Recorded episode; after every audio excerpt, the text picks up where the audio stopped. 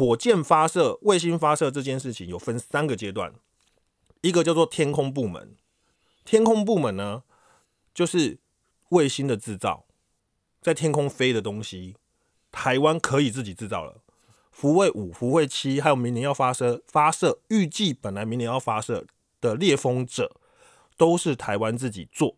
只有百分之十不到十的零件是请美国 NASA 或者其他一些呃科技公司代工，因为那是比较核心的技术，国外我们自己还没踹出来，国外不愿意交，但其他的东西基本上都是台湾做，甚至提供给美国他们用。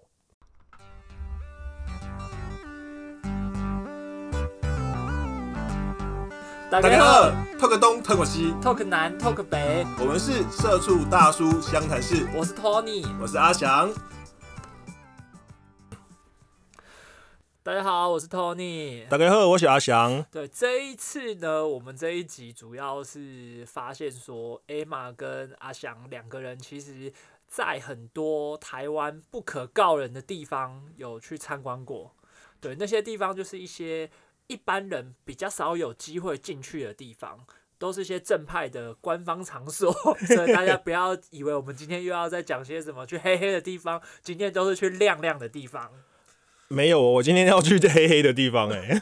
这今天这个地方很黑吗？两个地方其实都蛮黑的。真的，好，首先我们今天就是呃，我跟大家分享，因为我的工作的关系，所以可以接触到一些可能大家平常比较不会去的地方。第一个是太空中心，台湾的太空中心，就是台湾的 NASA。嗯，美国的太美美国的太空中心叫 NASA，台湾叫是 NSPO。NSPO 台湾的太空中心，对，然后那个就是我要跟我们老板去考察，然后一听到太空中心，哇，超级开心的，想说啊，想象中就应该会像什么钢弹发射基地那样，有没有？然后一大堆灯号啊，然后暗暗的啊，然后走到会有那种指引灯啊，然后里面就是一大堆奇奇怪怪的电子音，然后时不时就会喷个雾气出来，就像就就会等下来对按的按那就丢啊。我我至少我还想说，至少会有布鲁斯威利光头啊，然后里面会有很多人，然后有一个大荧幕，然后全地球的照片都在上面这样子。对对对对对，然后很多 monitor 啊，然后灯在那边亮来亮去，亮来然亮去。后会有一些穿西装的人在看着那个小的 monitor，然后随时回报 Houston。对，然后地上扫地的都是扫地机器人，都 R two D two 那一种，不是什么 LG 圆盘，不是，这是我的想象。然后第二个地方是中央研究院的量子电脑中心，量子电脑听起来就很酷。对，感觉就会像是那种那个托尼斯塔克的他家，会有一个会讲话的电脑，对，然后贾维斯对，打开你的量子系统。然后就有一个啾的，然后会有一个圆圆的东西啊，什么量子空间 （quantum） 的一个什么星际之门，可以让你时光回溯，杀小的有都没有的。然后或者是那个 AI 先进到说，它会浮现一个头，就浮空投影一个人头，然后你可以跟他对谈。对，然后所有的操作什么的，机器手臂啊，然后你看那些教授科学家就是在空中这样子挥来点去，然后就半透明的 monitor 在空中浮来浮去这样。靠北，我们觉得我们讲的太夸张了。好，那现在我们回到现实，首先我们从太空中心来讲。好，从太空中心开始，在新竹的太空中心，对我们本来以为会去一个什么呃荒郊野外啊，因为你知道太空中心台湾就是有发诶、台湾其实蛮厉害的诶、我也是去太空中心才知道，台湾的卫星发射数量好像是全球前五诶、是这件事情我知道，因为我之前工作的关系，所以有介绍说，其实现在发射卫星里面很多零件，关键的零件都是台湾的工厂和台湾的公司设计和制造的，因为他们台湾的工艺技术其实很强，也就是说，它要的量不多，但是它要很精致，还有很耐用。所以说，在台湾这边就帮他做了一些零组件之后组合，那也就是透过台湾这边协助发射。诶、这个倒是真的，就是我们那天去看之后才了解，我们不是已经发射了福卫五号吗？对，呃，然后我们的发射是呃 Space X，就是那个那个叫什么？那台车叫什么车？特斯拉，特斯拉它的太空中心帮我们发射的。嗯对，而且我们还是他们太空中心成立的时候第一个客户，屌了吧？所以特斯拉特斯拉的老板要很感谢我们，因为我们捧钱让他去炸，结果我们成功了。就是变成我们是他的呃，是我们是他的案子，然后他拿了我们的钱去炸掉他自己的火是火箭，然后就是炸了几次之后，他才可以研究出火箭回收系统。这就像是这个这种感觉，就像是我大学因为去缴了学费，然后去补考去干嘛，所以说学校的有学校的新大楼应该要有我的名字，那个柱子上就要写 Tony 捐赠，对，就 功阿想捐 赠。功德，然后就有你的名字，我的名字应该要刻在某一个柱子上面。对，所以 SpaceX 的火箭发展，台湾尽了非常大的心力。嗯那所以你去了那个太空中心，我想从一开始，它应该也是一个门禁森严的地方。哦，说到这个，这倒是真的，就是它其实我们一开始的想象就是很像电影里面那个想象嘛，殊不知它其实就在新竹的某个科学园区里面，接近那个高速公路下面而已。然后一进去啊，它就是一栋大楼，然后那栋大楼的三层还是四层是太空中心，其他的就是那种。摆明上市上柜的电子公司，全部都混在一起，所以进出的人就很多上班族，一点都不神秘。但太空中心它的门禁是神眼的，他们是用人脸辨识，所以你只要走进那个门，他的那个也是，这个讲到这边我就很想笑，我真的很想吐槽，很看似先进，它上面会有一个 monitor，如果你是里面已经建档的五官，你就会亮蓝灯，然后理论上你就能进去。对，在想象中，这个 SOP 应该就是亮蓝灯，我能进去，门打开。但是这个就产生了一个问题，就是这个走道同时会有三五个人站在那边，如果有一个人是红灯，全部人都走不过去。对，就就要把那个红灯的人打死或赶出去。所以你们那其实是一个，应该他的就是要你们排队啊，一次一个人过去啊。不可能，那个三米宽的 道路是怎么排队？大家已经是横着走啊。所以我每次看到，就是我后来发现这个东西很神妙之后，然后我就因为我们那天是特别去参观嘛，所以他就门就是一直维持打开的状态。然后我就偷偷问了旁边的替代役，我就说啊，如果说我两个两两并肩走进去，其中一个蓝一个红，那怎么办？然后那个替代役就说：“这时候我的功能就用上了，我会来确认身份，然后打开。干，那你就替代役确认身份就好了，你装那个系统干嘛？你不能这样想，你要想的是说，他的利益是未来有一天我们会没有替代役，你说而且替代役都死了，是不是？不是，就是我们就是这些兵都不要让他做替代役来这边瞎搞一通，替代连枪都没拿过，他妈的当什么兵来这边顾门口？可是你看那个 MIB 也是有一个黑人老贝贝戴着墨镜在那个门口看报纸啊，蛮蛮有道理的，替代替代役就是那个角色，你知道吗？对对对，好，OK，他所以他的门，他门是门边系统是是还蛮先进的，只是他是有有个盲点在，所以就变成说有亮红框框的时候，替代役就要把那个人拉走，去旁边盘问你是谁，你不是这栋大楼的，然后让蓝色的人进去，对，我觉得还蛮妙的。好，Anyway，进去之后呢，其实现在啊，就是台湾很多，就是因为台湾的呃软体实力、硬体实力是非常强的，然后它有一个简报室，然后那个简报室就是我们在发会发射福卫五号的时候，三军统帅我们的总统就要在那个简报室里面听简报，这个就屌了，这个是我觉得整个太空中心让我眼睛最为之一亮的东西，我就觉得干台湾真的好厉害！火箭发射、卫星发射这件事情有分三个阶段，一个叫做天空部门，天空部门呢就是卫星的制造，在天空飞的东西，台湾可以自己制造了。福卫五、福卫七，还有明年要发射发射，预计本来明年要发射的猎风者，都是台湾自己做，只有百分之十不到十的零件是请美国 NASA 或者其他一些呃科技公司代工，因为那是比较核心的技术，国外我们自己还没踹出来，国外不愿意交，但其他的东西基本上都是台湾做，甚至提供给美国他们用。然后呢，再就是地面地面部队，就是地面设施，就是呃，你看到很多人都就是大家看那种阿波罗十三号，然后就会有一群穿白领的人，然后戴着耳机在那边。休斯顿有听到吗？呼叫小鸡，呼叫老鹰，小鸡呼叫老鹰。你现在氧气快漏光了，赶快把你的电池夹什么拔掉。地面部队主要是操控卫星，软体、硬体，台湾自己来。所以现在台湾发射火箭，唯一不能做的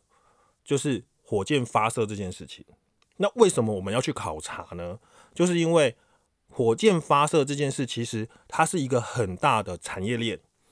除了火箭的本体之外，燃料发射中间牵涉到很多产业。那台湾一直有大学的教授，就是他读书的目的，就是为了想要炸掉几栋大楼。他是为了透过这，他就是为了透过这种连环的爆炸排序中，找出火箭最有效率燃烧跟射出去的那个关键。对，但是台湾没有地方可以让它射。会不会是因为其实我们这边有地方，就很像不小心可能会射到对岸，然后射到他们，然后就导致一些不必要的困扰。就像我们那个阿海军阿兵哥射那个雄风，就把那个渔船射爆了。对，我觉得台湾现在目前最面临的窘境就是没有合适的场域，所以我们不是不让他不让他试，只是你真的一个不小心就打到金门马祖。再过去一点，解放军可能就过来了。你跟他说你射个火箭，他哪他哪鸟你？他的飞弹也是火箭的一种。对对对，你射啊，我也来射一颗，互射。对，那如果在太平洋那边呢，好一点掉海里，砸死几艘渔船，那我们就赔个国赔。但是不好一点呢，他往西部飞，那么高又是一样，五都死自己人啊。对，所以。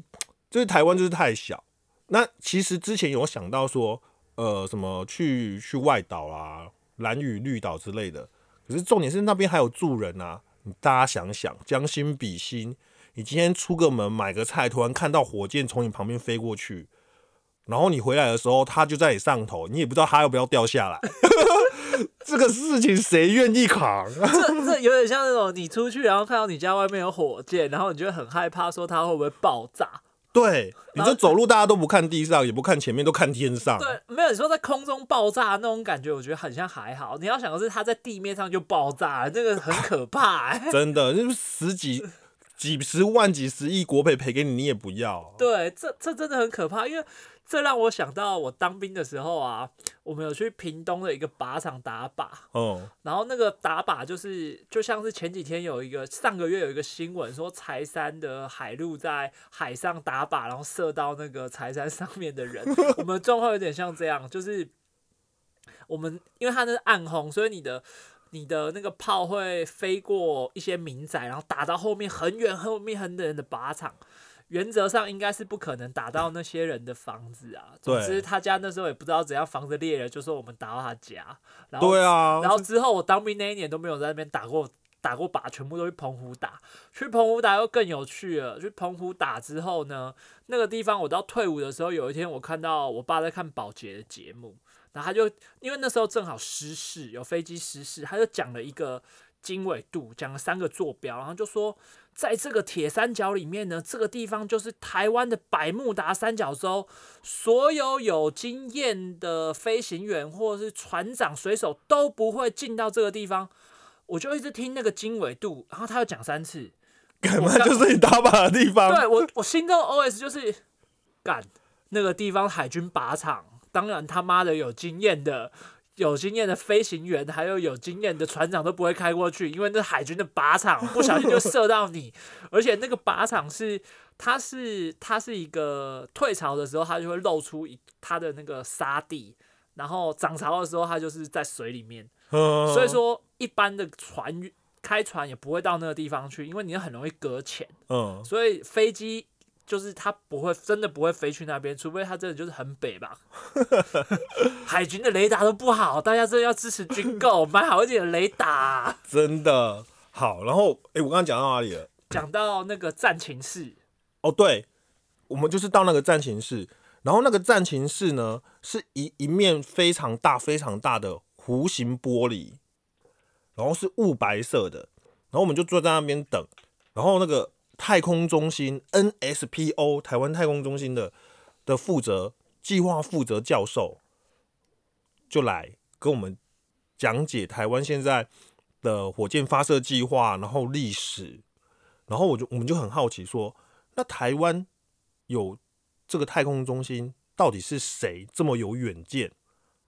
要搞这个东西？大家可以猜猜看，你猜猜看，是一个总统。李登辉，干你怎么知道？我想我想说，我想说，近年比较有机会，应该就他了。对他很屌哎、然后我们就问说是是谁？我们本来是以为是一个什么科学家，什么中研院的院士啊提这个东西，没有。结果那个那个太空中心的负计划负责人就跟我说，没有，是李登辉总统。他就在一次巡视空军基地的时候，然后好像就是也看了美国的简简报，然后那个时候就是美国太空时代的尾声，然后他突突然想，他就突然在那个会议上就跟大家讲说，我觉得我们台湾也应该要来搞个太空中心，然后就这样开始这个计划，然后就有有我们台湾现在这这样子超级厉害的，就是我们警察能试射火箭，然后把太空人送上去，不然其他我们其实都办得到。对啊，因为我觉得我们差这个地方或多或少真的有碍于我们自己的国际政治角度，因为我们只要能够发展这种太空计划，也就意味着我们在导弹技术上面没有问题。是啊那也就是，说，我们能够把火箭，如果我们的燃料技术和推进技术这些天空技术能够把火箭更完整的连发射开始一路射到太空，就表示我们可能射到北京也没有问题。其实我们应该没有问题。我们的 你你还记得我们的天空飞弹吗？记得啊，熊山天空，它的最高高度不是无限吗？我那时候看国军写这个干无限，所以我发射路径上完全不能有人，我可以一路打到太空去，所以我们有啊，我们有这个技术啊。没有，我我当兵的时候，汉光我有看过他们射过熊山，嗯，就我不知道是因为射的是靶弹还是什么问题，就是它爆炸的那个瞬，它射就是击中的那个瞬间跟我想象的很不一样。它击它击中的时候，你想象的是怎样？我我想象的是像，就是它是打到那个船上这样砰，啊，会有运状云，呃，没有，那那个那个是核弹，那个超那个是另外一个超演，就是你会觉得它会有一些爆炸啊或什么，火花对，没有，啊，不然呢？就是一个洞，对，然后那一颗飞弹就掉到海里，就这样咚，然后就掉下去。这是跟上次打渔船是一样的道理。可是渔船爆炸、欸渔船有爆吗？很像穿过去啦，啊，对对对，因为我们是打一个废弃的军舰，它是嗯当成靶船，然后那一天大家兴高采烈说要在这个演习的时候，就是所有海军的船都来打一轮，然后要把那条船打沉，然后甚至于因为拖船拖那条船从安平港拖出去的时候，是我们港推。然后就说，他就说什么士官长很高兴，讲说，看今天这条船就是大家把它打沉，我不要再拖回去了。结果全部海军来连番上阵射那那台军舰，射完之后，那台军舰又拉回安平港。跟那台军舰很强哎、打不成啊。对，然后后来后来我退我到那时候我就一直笑，然后后来我退伍之后看 Discovery，我开始知道为什么，因为海军本来的军舰本来的构造，你在船面上。就是它可以承载很大的损害，也就是说，无论是你只要是水面上，你只要是一直炮轰它，或是怎么样，其实都很难让它一直沉下去对，很难让它这个蹦，就很像很难看到你就像电影里的那种船折一半，船折一半那个就是一炮鱼雷它才会发生，嗯，不然你其实打舱就水面上其实不容易不容易沉，所以我们那时候就是，而且靶弹它的弹头是水泥做的，混凝土，也就是说它不会爆，它就是打出去就击穿它啦。，对对对，然后就它没有。嗯，就睡在那边是不是 对，就就咚咚咚，然后然后就大家连番打完之后，就船又拖拖拖回去。看还蛮环保的欸，对啊，就就修一下再继续打。没有，他就放在安平港那边给大家参观这样子，他就就是这样子。好，然后回到我们的中控室，他那面雾面玻璃，然后那个那个教授就开始讲这些历史，讲完之后，终于要看重头戏了。呃，我们在那在那之前还有到那个建筑物的最高点，我们去看一颗小喇叭雷达。我们不是很多时候都会去看那个什么山上啊，或者阳明山上都会有那种远远的一颗，然后那个是雷达，然后大家都不知道里面装什么，对不对？我们进去了，嗯，里面装的就是一颗比较大的小耳朵，就是一个挖弓，然后有一支天线那种东西。只是那只厉害的地方就是它可以就是爱转哪里转哪里，而且很很屌哦。那个那么大，它在转的时候没有声音，所以连那个吱都没有。嗯你就会觉得你你听那一颗雷达那么大那么巨大的小耳朵在转的时候，连 GoGo 那个声音都没有。嗯，完全没有 GoGo 整个落后，而且它转的非常就是很滑顺，很 smooth。然后我们想说为什么要转？他说因为我们的轨道不一样，而且台湾在上空已经超过十几颗十几颗卫星，我们每一颗轨道都不一样，如果一样的话会撞在一起，所以他就是知道哪一颗卫星要经过的时候，他要赶快转过去对着它收它的讯号，然后就会有一个人在那边控。好，然后我们就回到我们的那个中控中心，然后我们想说，好，我们终于要去看那个那个太空基，就是我们脑海中印象里面那种太空基地的时候，院长就说：“哎、大家请站在那个玻璃前面。”我们想说，你那个是投影机在投影的东西，站在玻璃前面干嘛？然后他按个按钮，瞬间整个白色的荧幕变透明。哦，我知道，我知道，我有看过那种电影，按下去之后马上看到后面的人在干嘛。对，你看我我我现在在在前就是麦克风前面让 Tony 看照片，就是这个白色荧幕。然后呢，他讲完之后，诶，怎么会变？讲讲完之后出现神奇宝贝的图，讲完之后哦，好酷哦。直接看进去。嗯，好，它整个变透明之后呢，那里面就是很像战略高手，就是好几排电脑，然后很很帅气的那种电脑椅，然后大家电脑前面每个工程师前面就一台 monitor，是不是很像战略高手？很像。电就是电竞中心，只是不同的是，他们除了小荧幕之外，在后面还有一个更大的荧幕，就真的跟那个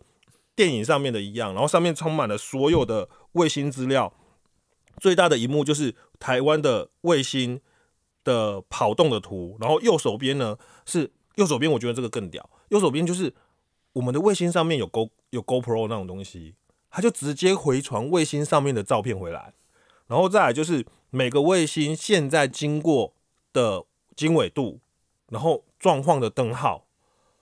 很屌哎、然后这些工程师就是二十四小时轮班，然后在那边看，然后我们就很好奇说啊，这些人啊，飞机东西发射上去了啊，这些人在那边看看什么意思的？然后那个 地面地面基地的那个主任就跟我们讲说，呃，我们台湾的卫星现在卫星啊，除了商业用途，有些是商业自己发射的，哦，这种大公司什么 ATNT 啊，或中华电信委托发射，或者是一些呃五角大厦啦，或军事用途的那些资讯是他们自己持有。之外的学术用途卫星资讯是公开 open data，所以呢，台湾的卫星是学术用途，所以换句话说，我们的天气气象资料，或者是地地图地貌资料、海潮汐啊，反正你能想象得到的东西，这些资料，只要他们会有一个任务小组，国外的学术机构甚至是政府机构，他可能会因为一个地震，然后我们的卫星刚好经过那个区域，他就会立刻打电话过来，就说：“诶，拜托你们几号卫星几点几分帮我们拍一张照。”然后我们就要有人在这个太空中心里面帮他按下这个按钮，然后把这个资料调出来之后传给他们，以便于研究或救灾使用，哦，很有意义耶。就是一种太空外交。对，就是大家在太空里面，除了资讯是共有和透明的，然后大家互相 share，今天你帮我，我帮你，那总有就是互相帮来帮去这样子。对，那台湾的卫星除了数量多以外，现在是很厉害的。他呃，那个太空中心的负责的博士说啊，明年本来预计明年，可是因为疫情有可能会延后。我们的新型的两颗卫星，而且我们现在的卫星很好笑哦，我们现在卫星越做越小颗，早期都是一一颗很大颗，现在的卫星大概一间流动流动厕所那么大而已。哦，是说射上去的大小就这么大吗？对，就是飘在轨道上的东西就这么大。但是你射上去要很大一段火箭，那个真的是超级大。只是你出去之后停留在轨道上的东西，大概就一间流动厕所，然后左右伸展开来，太阳能板这样子。对，而且我们这样子一上去啊，一支火箭可以搭载四到六颗这样子的流动厕所，然后就把它丢在那边。然后我明年要发射的卫星啊，多强呢？就是有两个是高解析度照相卫星，然后我就说。我就问那个计划负责人，就说：“那我们的卫星真的有办法像什么全民公敌那样吗？”对，几级几级，然后就拍到你在马路上跑。对，就是几级几级，然后拍到我在家里洗澡。然后现在呢，那个太空中心的负责人说：“我们的可以，可以到什么状况呢？就是它的镜头 run in 最近，就是好像是。”离地面不知道几公尺而已，十公尺还是二十公尺？哦，是不是你做什么一切卫星都看得到啊？就是它在你头上的时候，对，大概就是它在你头上，大概六八楼的高度这样看下来，run in，所以你在下面干什么，它都知道。然后军事的可以 run in 到快一公尺左右，基本上就是站在二楼往一楼看，干这样台湾的。人民的隐私权到底在哪里？我觉得这题好大，哦而且是不是？对，我觉得我们这一题就是扯到这边，就是另外一个扯不完的大帽子了。真的好，然后呢，在下一站我们看完这个很魔幻的地方之后，在下一站就是去看卫星的工厂，就是你总是要去看台湾的人的工程师怎么组装它的嘛。去我们一看，它真的就是间工厂，只是那间工厂的设备啊，也很一般呢。而且那些工厂的设备全部都是台湾自制的。然后那些设备是什么呢？就是你这个那些组装的元件啊，是一回事。但是那间工厂里面最主要的是，呃，简单来说就是卫星的型房。什么意思？就是这颗卫星你要送上太空，太空的。不安定、不稳定元素实在太多了，它有可能是有接收到强烈的太阳风、陨石的撞击，然后极端气候，因为太空中随时太阳一照四五百度以上，然后一绕到太阳背面、地球背面没有太阳照的地方，瞬间又会降到六七零下四两三百度，所以你的机器要非常抗震耐寒，所以这些东西组装完之后。它其中有一台机器，就像摇摇马一样，你就要把 对，就要就要把那个零件斗上去，然后它就开始在里面像洗衣机那么滚啊、转啊、撞，然后只要撞烂了，就从头来。这个工业好辛苦哦。对，然后我们就是这样想说，看他这样子品管的人跟制造的人，是不是应该要不同部门？如果我是自己做的，我自己在边测，我要想下，我想想要赶快下班，我一定就放水啊。可是，可是我觉得不会，我觉得。我觉得，如果是我在太空中心上班，我会很有梦想，我会觉得说，我要把它做到最好。对，而且我会知道说，这个东西代表的意义，我会希，我会宁可它在地面上这台洗衣机里面 c o p i n k 我也不希望它今天上去太空之后就出了什么事，因为我会觉得，如果今天是因为我的环节出包，那代表是我拖了所有人下水。真的，你看，所有人每个人都做好，专心做好自己的工作，做到最好。可是因为你那一天，你就是想要回家，然后想要回家不知道干嘛，然后你那个地方就按 pass，pass 之后他上去，上去之后在那地方就爆炸，对，然后那一颗就烂掉了，他就死在上面。台湾人的纳税钱就不见了。对，然后还有就是你整个 team 代表的一切就就烧掉了。真的。对，然后你接下来你就是欠 PTT 的乡民嘴，真的，就是说，看你们这边冲啊小怎样怎样怎样，然后他们那些键盘乡民 Google 办案，把你们这些人全部人酸的一塌糊涂，完全没有看到你们做的厉害和好的地方。真的，所以他所以这些科学家们是对自己要非常的自我的期许期待要非常高。对啊，因为他就台湾队，他就代表着这个国家的科技的一切。真的真的，嗯，好，然后我们看完之后呢，就是要坐电梯回到地面，然后电梯这个时候发生了一个插曲，这个插曲是这样子，就是我们按了一楼，然后这个时候有一个胖胖的能在太空中心里面上班的。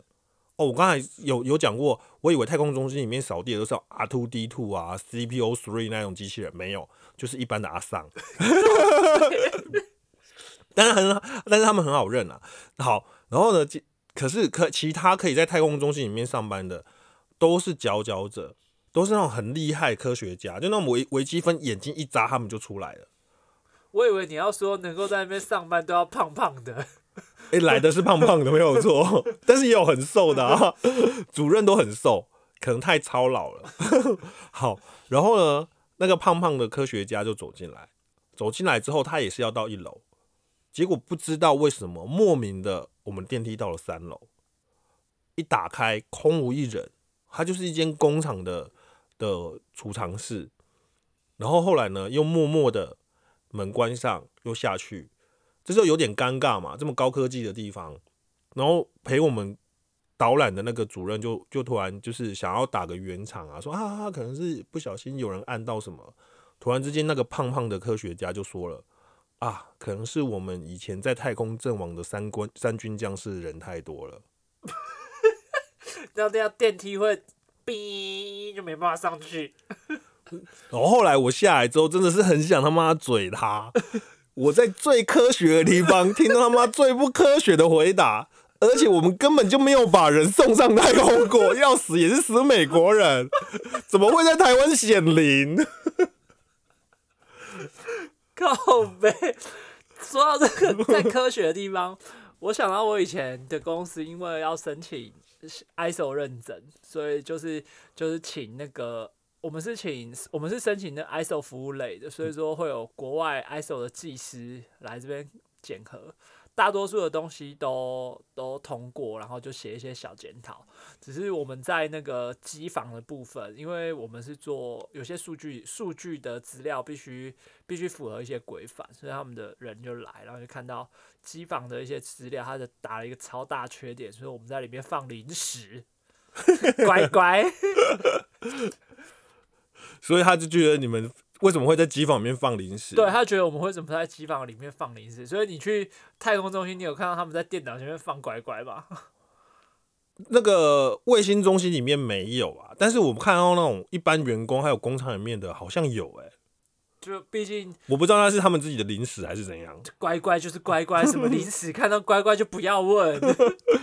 这是一种文化。好啦，今天我们就先暂时先分享这个太空中心，然后有机会我再跟大家分享在南港中研院里面的量子电脑中心。对哎，那今天有提到的一些照片，我们可以在 IG 上面，那再请大家来关注我们的 IG，在 IG 上面搜寻“社畜大叔”就可以找到我们，或者是在那个你播放的清单的简介里面也有我们的快速连接，所以可以到 IG 来看我们今天里面说的一些照片，都非常有趣和很少看到哦，谢谢大家。而且现在啊，就是呃，太空中心这边已经申请成为科普基地，所以他们现在也有规划可以接待一些外客去做参观。所以如果真的想要去亲身体验的话，不妨也上网呃搜寻一下台湾太空中心的一些资讯，你或许就可以有机会去参观喽。好，谢谢大家，拜拜。